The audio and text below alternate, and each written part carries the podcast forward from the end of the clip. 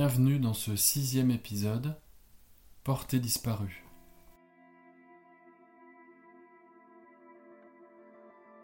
Au troisième jour de mer pour aller à Guadalcanal, 170 avions japonais attaquent le convoi de Jack. Une bombe soulève la poupe du bateau et tue net son commandant. Si la bombe avait touché le navire, chargé jusqu'à ras-bord de carburant et de munitions, il ne fait aucun doute que pour Jack, la guerre se serait arrêtée là.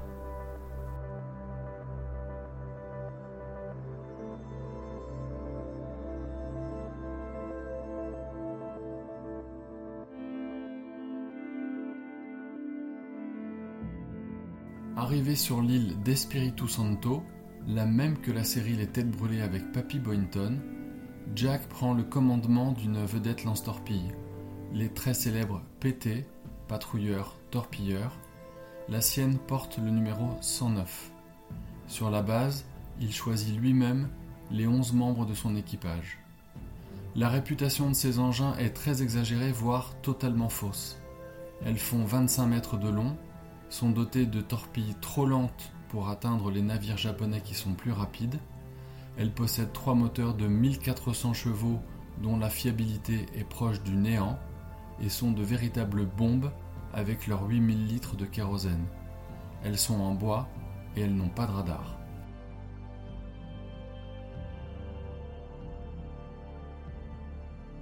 La mission principale de ces vedettes lance-torpilles est de harceler et de couler les navires japonais qui ravitaillent toutes les nuits les dizaines d'îles autour de Guadalcanal. Ces convois, appelés le Tokyo Express, déchargent des milliers d'hommes et de munitions qui, pour le moment, font perdre aux Américains la bataille dans le Pacifique.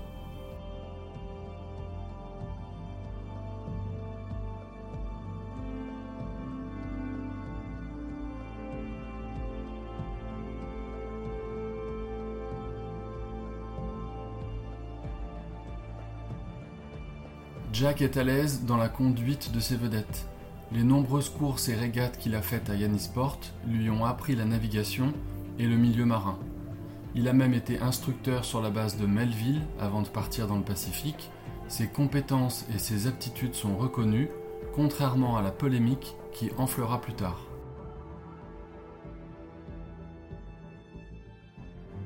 Sur toutes les bases américaines comme à travers les États-Unis, la réputation des vedettes lance-torpilles repose sur des mensonges.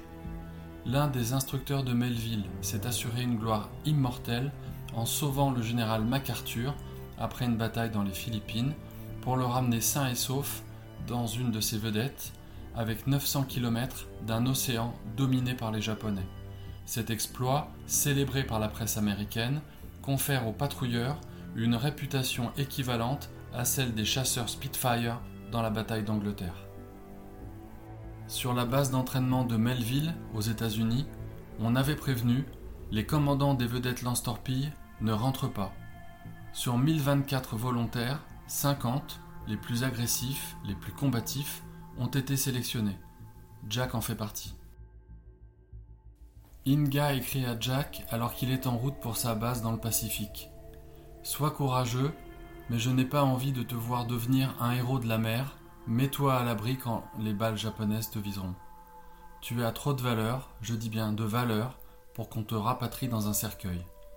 De son côté, elle démissionne du journal Times Herald et tente de sauver son honneur du soupçon d'espionne. Mais il est très difficile, voire impossible, de sortir des tentacules de J. Edgar Hoover. Joe le père, lui, ne perd pas le nord et l'occasion de faire des millions. Il achète à Chicago le plus grand immeuble de bureaux du monde à l'époque. Il devient l'une des fortunes les plus importantes d'Amérique.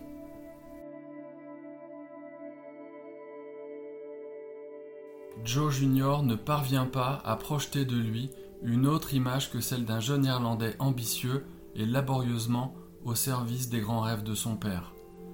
Jack, lui, à Melville comme avant à Harvard, réussit à gagner le cœur de ses camarades grâce à son charme, son esprit autocritique et son courage tranquille. Sa hiérarchie n'est pas au courant de ses problèmes de dos et intestinaux, mais aucun de ses camarades ne les ignore et personne ne l'a dénoncé.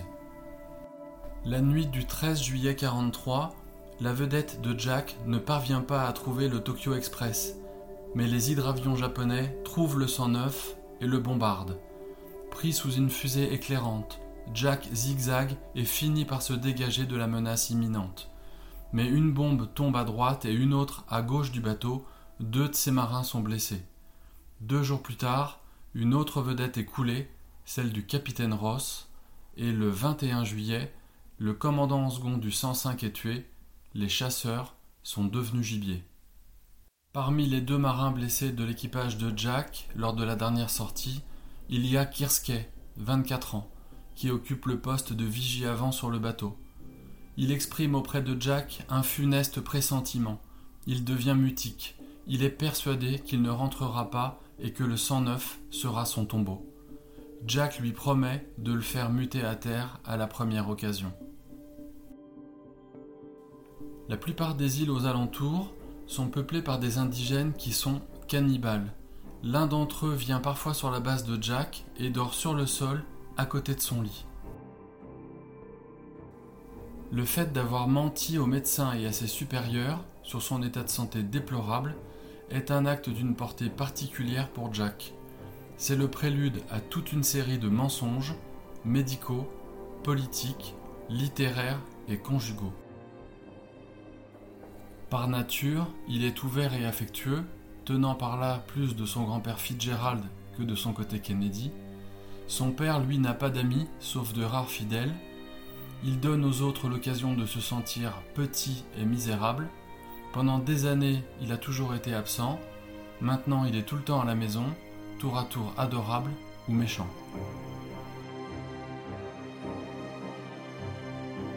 Les Japonais continuent de déplacer troupes et matériel. Toutes les nuits, ici pour renforcer, ailleurs pour évacuer, le Tokyo Express continue.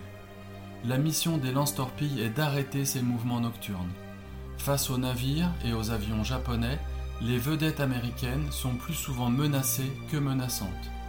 Elles partent au coucher du soleil et ce qu'elles redoutent le plus, ce sont les hydravions qui, ne voyant rien dans l'obscurité, et aperçoivent le long sillage en V laissé derrière les vedettes, et c'est là qu'elles bombardent.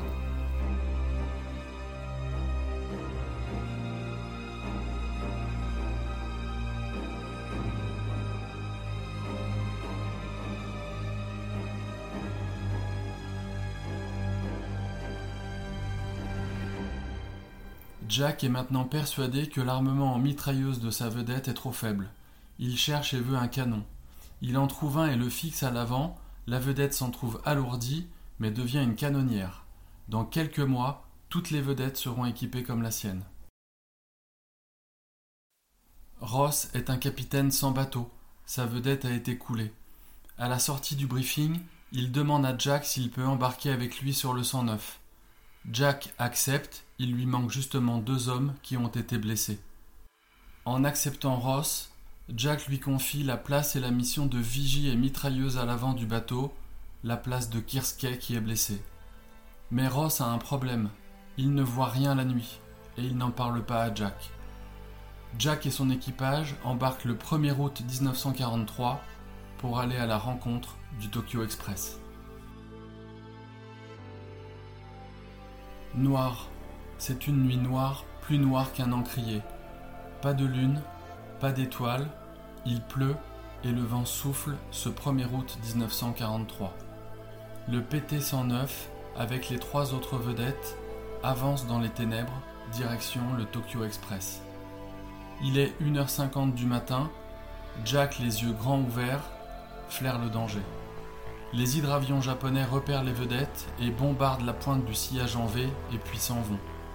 Le danger demeure, mais dans cette nuit d'un noir absolu, Personne ne le voit arriver, et surtout pas Ross, la vigie aveugle. Le danger s'appelle Amagiri, et c'est un destroyer japonais de 120 mètres de long qui file à 70 km/h, 38 nœuds, après avoir déchargé ses troupes et munitions comme toutes les nuits. Le choc est effroyable, percuté par la droite, le 109 est presque coupé en deux, il s'embrase immédiatement, un feu d'artifice en plein Pacifique. Tout d'un coup, on y voit comme en plein jour, le Pacifique est en flammes, le brasier monte à 30 mètres de haut.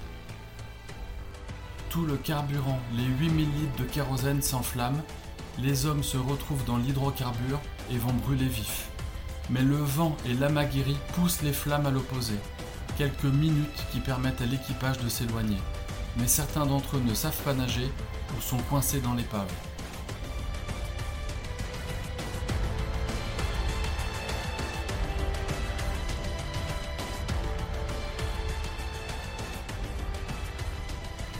Jack plonge pour récupérer l'un d'entre eux. Papy McMahon est resté coincé dans la salle des machines, mais il en ressort comme un bouchon de champagne grâce à son gilet de sauvetage qu'il l'éjecte à la surface. Il est gravement brûlé sur tout le corps. Deux autres marins sont morts, deux autres sont gravement blessés.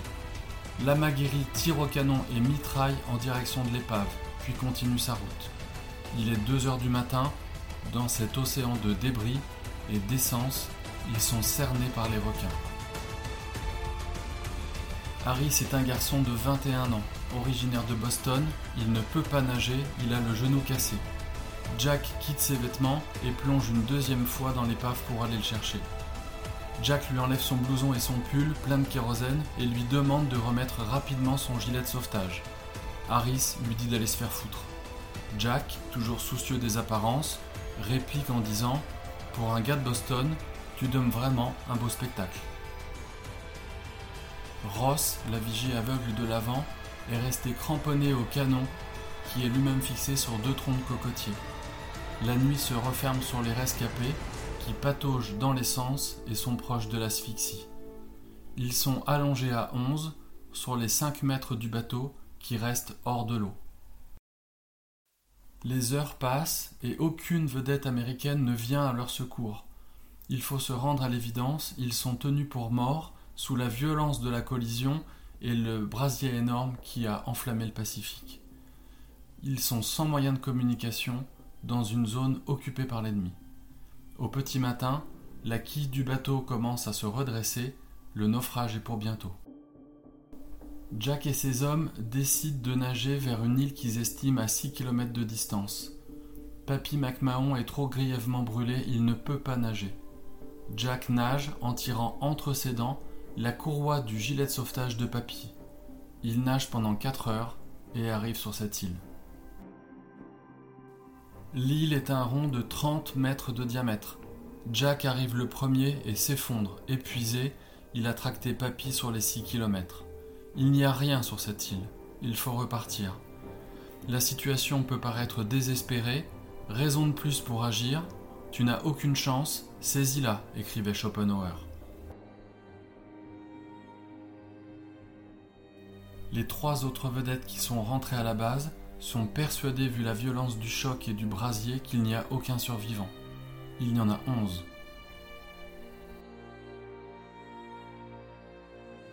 La chance consiste à nager encore 3 km et à faire la planche dans le chenal où passent les vedettes américaines. Jack décide d'y aller seul il prend un pistolet et une lanterne.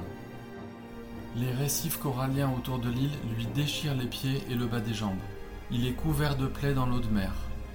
La nuit passe, c'est la deuxième dans l'eau pour Jack, la matinée aussi. Les naufragés sur l'île pensent que leur capitaine est mort, d'épuisement, à moins que ce ne soient les requins. Leur morale plonge.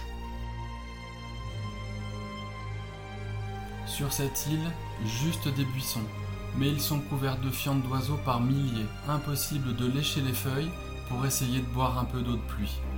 Ils apprendront plus tard qu'elle s'appelle l'île aux oiseaux. Vers midi, une silhouette sort du récif en titubant. À moins d'appartenir à quelqu'un d'autre, ça ne peut être que celle d'un fantôme. Le fantôme s'appelle Jack Kennedy. Sans revenir de l'au-delà, il revient quand même d'assez loin. La bonne nouvelle, c'est que Jack est vivant. La mauvaise, c'est que ça risque de ne pas durer longtemps. Le matin du deuxième jour, tous repartent à la nage. Jack tire de nouveau entre ses dents les courroies du gilet de sauvetage de Papy dont l'état de santé s'est aggravé. Ils arrivent sur une île avec des cocotiers, ils vont enfin pouvoir boire quelque chose. Pour se rendre compte à quel point il était difficile de voir cette nuit-là, il faut savoir que l'Amagiri a patrouillé pendant une heure et demie sans avoir été vu par une seule vedette et sans avoir vu aucune d'entre elles. Le bilan de cette nuit du 1er août est un gâchis monumental. Plus de 30 torpilles ont été tirées sans qu'aucune d'entre elles ne touche la moindre cible. Le chef de groupe des torpilles américaines, le seul doté d'un radar, a abandonné les autres vedettes conformément aux consignes à partir du moment où il avait tiré toutes ses torpilles, il doit rentrer. Le Tokyo Express a débarqué suffisamment d'hommes et de matériel pour résister encore un mois. Et tous les bateaux japonais sont rentrés à la base après avoir coulé une vedette américaine, le 109 de Jack. Jack est un capitaine populaire. Ses camarades rentrés insistent pour que l'on lance des opérations de recherche et de secours. Mais le commandement en a décidé autrement. Le bateau a giclé dans une boule de flammes. Pour lui, il n'a aucune chance de retrouver des survivants. Lorsque l'Amagiri coupe quasiment en deux le 109, le choc est effroyable. Kirskey est écrasé. Il ne reverra pas sa femme et ses trois enfants. Marnay est tué aussi. Morer, le quartier maître, ne sait pas nager. Papy McMahon, lui, est resté bloqué dans la salle des machines. Jack a nagé pendant dix heures de suite pour aller chercher du secours. Secours qui ne viendra jamais, les autres équipages des vedettes pensant finalement que, vu le brasier et la violence du choc, l'équipage du 109 est mort. Il faut rajouter à ça le fait que l'Amagiri avait tiré au canon et à la mitrailleuse en direction de l'épave. Pourtant, les onze survivants vont passer cinq jours à attendre et à bouffer des noix de coco. À Yannisport, le clan Kennedy vient d'apprendre que Jack et tout son équipage sont portés disparus et probablement morts cette nuit du 2 août 43. À son petit frère Ted, qui lui demandera plus tard comment il avait fait, Jack lui répond J'ai nagé sur le dos, il y avait des requins partout, pour ne pas me faire croquer l'entrejambe. Sur l'île, le capitaine Ross, lui, commence à perdre espoir, et il n'a pas vraiment l'intention d'obéir à la consigne de Jack, qui lui demande que cette nuit, ce soit lui qui aille nager dans le chenal où passent les vedettes américaines. Il partira quand même, mais restera que 20 minutes dans l'eau après avoir aperçu des requins et perdu la lanterne. La troisième nuit, Jack tente une nouvelle sortie. Trois jours dans l'eau sans rien boire ni manger, les pieds en sang. Sa tentative est vaine, le commandement n'a envoyé aucun secours, ni bateau, ni avion. Quand il est de retour sur l'île, son équipage est avec deux indigènes. Ils ont repéré les Américains et après avoir pensé qu'il s'agissait de Japonais, sont venus à leur aide. Eroni et Byuku ont une pirogue et savent où se trouve la base américaine. Jack saisit une noix de coco et avec son couteau, il grave un message. Nous sommes vivants, indigène connaît position, Kennedy.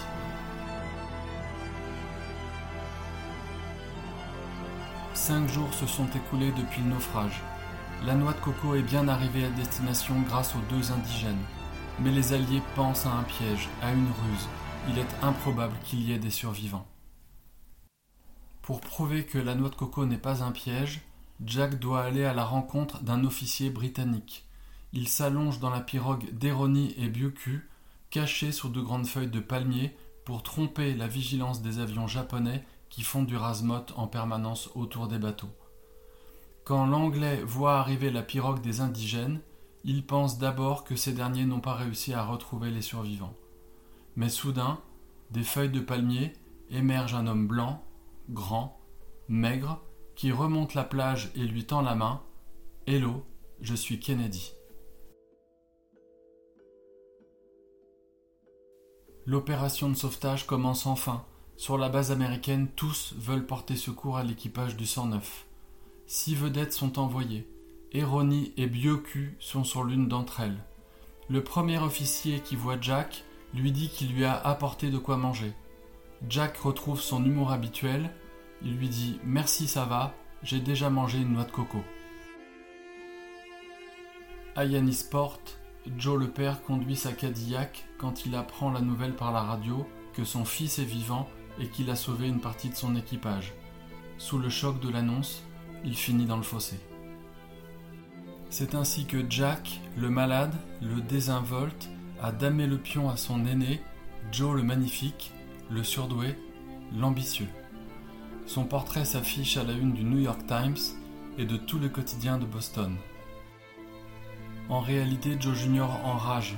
Il dira à Jack Il faut vraiment être une buse pour se faire éperonner par un destroyer alors que l'on commande le bateau le plus vif du monde. Ça fait rire les copains. Joe Junior, lui, ne rit pas, il en pleure de rage dans sa chambre. En novembre 43, Jack est toujours dans le Pacifique à combattre. Il a voulu qu'on lui confie un autre bateau. Cinq membres d'équipage du 109 ont voulu repartir avec lui. Le concept d'équiper les vedettes avec un canon à l'avant pour lui donner une puissance de feu beaucoup plus importante a été adopté par tous. Depuis la base, il écrit à Lem J'ai maintenant un nouveau bateau. Nous avons eu ici quelques moments difficiles et une très mauvaise semaine sur une île japonaise. Je n'ai pas vu une fille depuis sept mois et mes problèmes de dos et digestifs s'aggravent.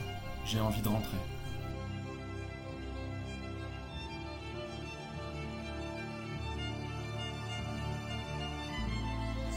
Jack est rentré à Palm Beach avec le statut de revenant, revenant d'un enfer qui le marquera toute sa vie. Rose ne se déplace pas à l'aéroport pour l'accueillir. Elle demande à un ami de Jack d'y aller pour elle.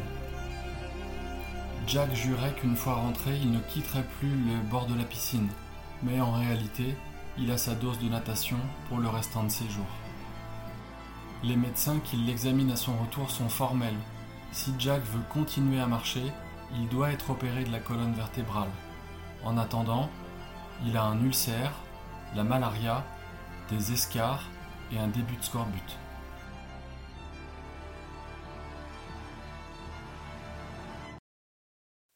Joe Junior n'apprécie pas les voleurs de destin.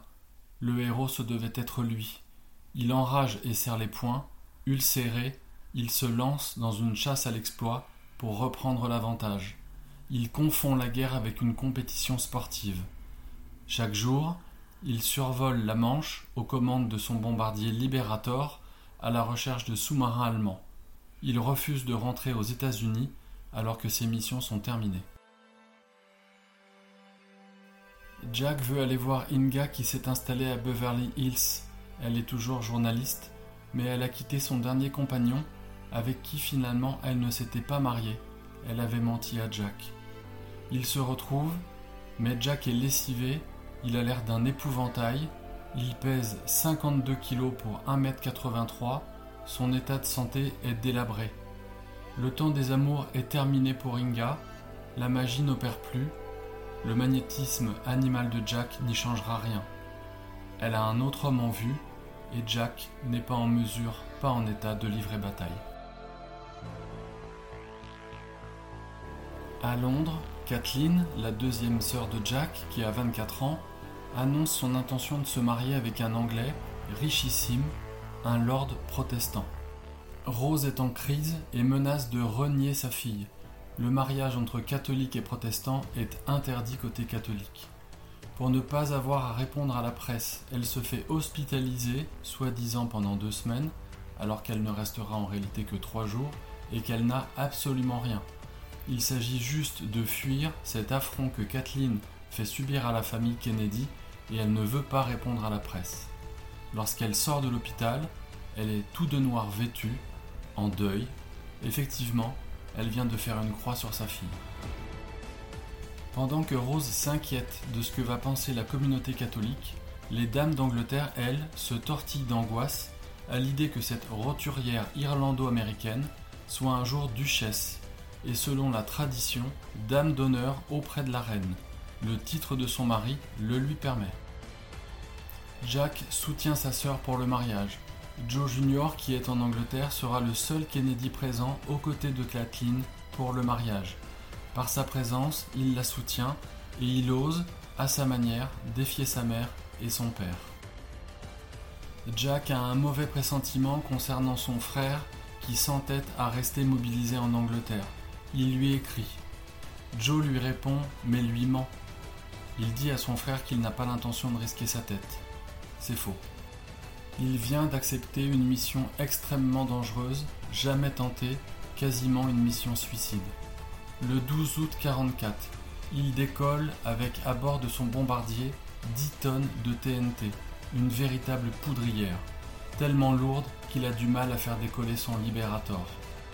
La mission consiste à projeter le bombardier qui sera téléguidé depuis un autre avion accompagnateur contre un bunker allemand qui abrite un projet secret, les missiles V3. Juste avant, Joe et son copilote sauteront en parachute. Ils sont escortés par deux bombardiers B-17 et 16 chasseurs Mustang. Juste avant de décoller, Joe est averti que le système de circuit électrique est défectueux. Par deux fois, il ignore ces avertissements et décide de décoller. Il laisse un message à Kathleen, sa sœur, la veille de la mission. Si je ne reviens pas, dis à papa que je l'aimais beaucoup. Pas un mot pour sa mère. Son ultime message à son père est révélateur. À 29 ans, il bataille toujours pour être à la hauteur et l'impressionner. 28 minutes après le décollage, alors que Joe met le bombardier en autoguidage, une formidable explosion survient et endommage tous les autres appareils de l'escorte. Au sol, 59 maisons subiront des dégâts. Joe Junior n'existe plus.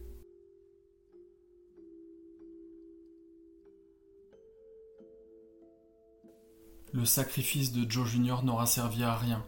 Les services de renseignement se sont trompés, le bunker censé abriter le missile V3 était désaffecté. Le 13 août 1944 est un dimanche. À Yannisport, tous les Kennedy sont réunis. Jack est en convalescence. Kathleen a fait le voyage depuis Londres pour recoller les morceaux avec sa mère. On aurait pu croire que finalement la famille Kennedy avait traversé ces épreuves et était sortie intacte de la guerre. Après le déjeuner, Joe le père monte dans sa chambre faire sa sieste habituelle. Rose lit le journal. Les frères et sœurs sont sur la plage et préparent une régate. Deux prêtres se présentent devant la maison et demandent à parler à Monsieur Kennedy. Rose les informe que l'ex-ambassadeur fait une sieste. Les religieux insistent. Paniquée, elle monte le réveiller. Les prêtres révèlent à Joe les détails qu'ils ont cachés à Rose. Joe Junior a été tué, et cette fois c'est une certitude.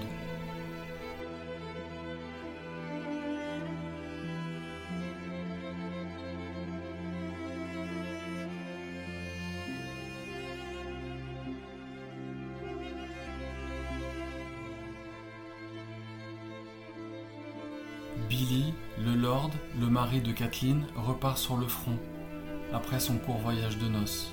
Kathleen est à New York avec sa sœur Eunice et fait des achats sur la 5e avenue quand elle est informée par son père qu'il veut la voir et que c'est urgent.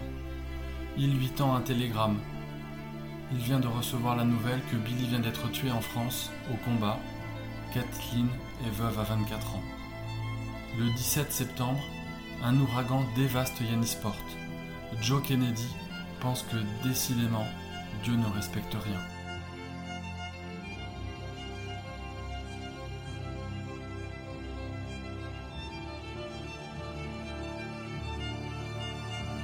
Le 25 novembre 1944, Jack est démobilisé après deux opérations de la colonne vertébrale qui l'ont laissé dans un état catastrophique. Il ne peut presque plus marcher et il pèse toujours 52 kilos.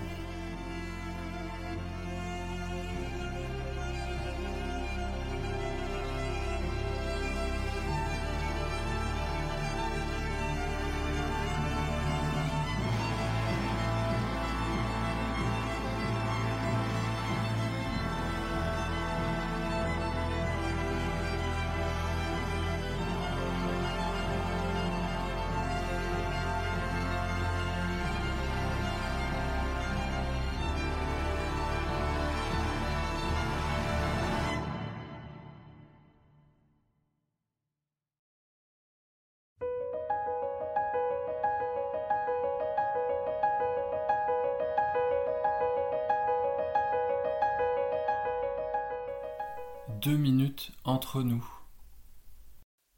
Joe Junior a été un garçon à qui on a prêté un destin grandiose sur la scène politique. Il incarnait la fierté et tous les espoirs de son père, mais au plus profond de lui-même, il savait qu'il n'était pas à la hauteur de ce destin. Ses erreurs de jugement successives, avec Hitler, contre Roosevelt, ne donnaient pas à penser qu'un jour, il aurait pu émerger parmi les hommes politiques du Parti démocrate.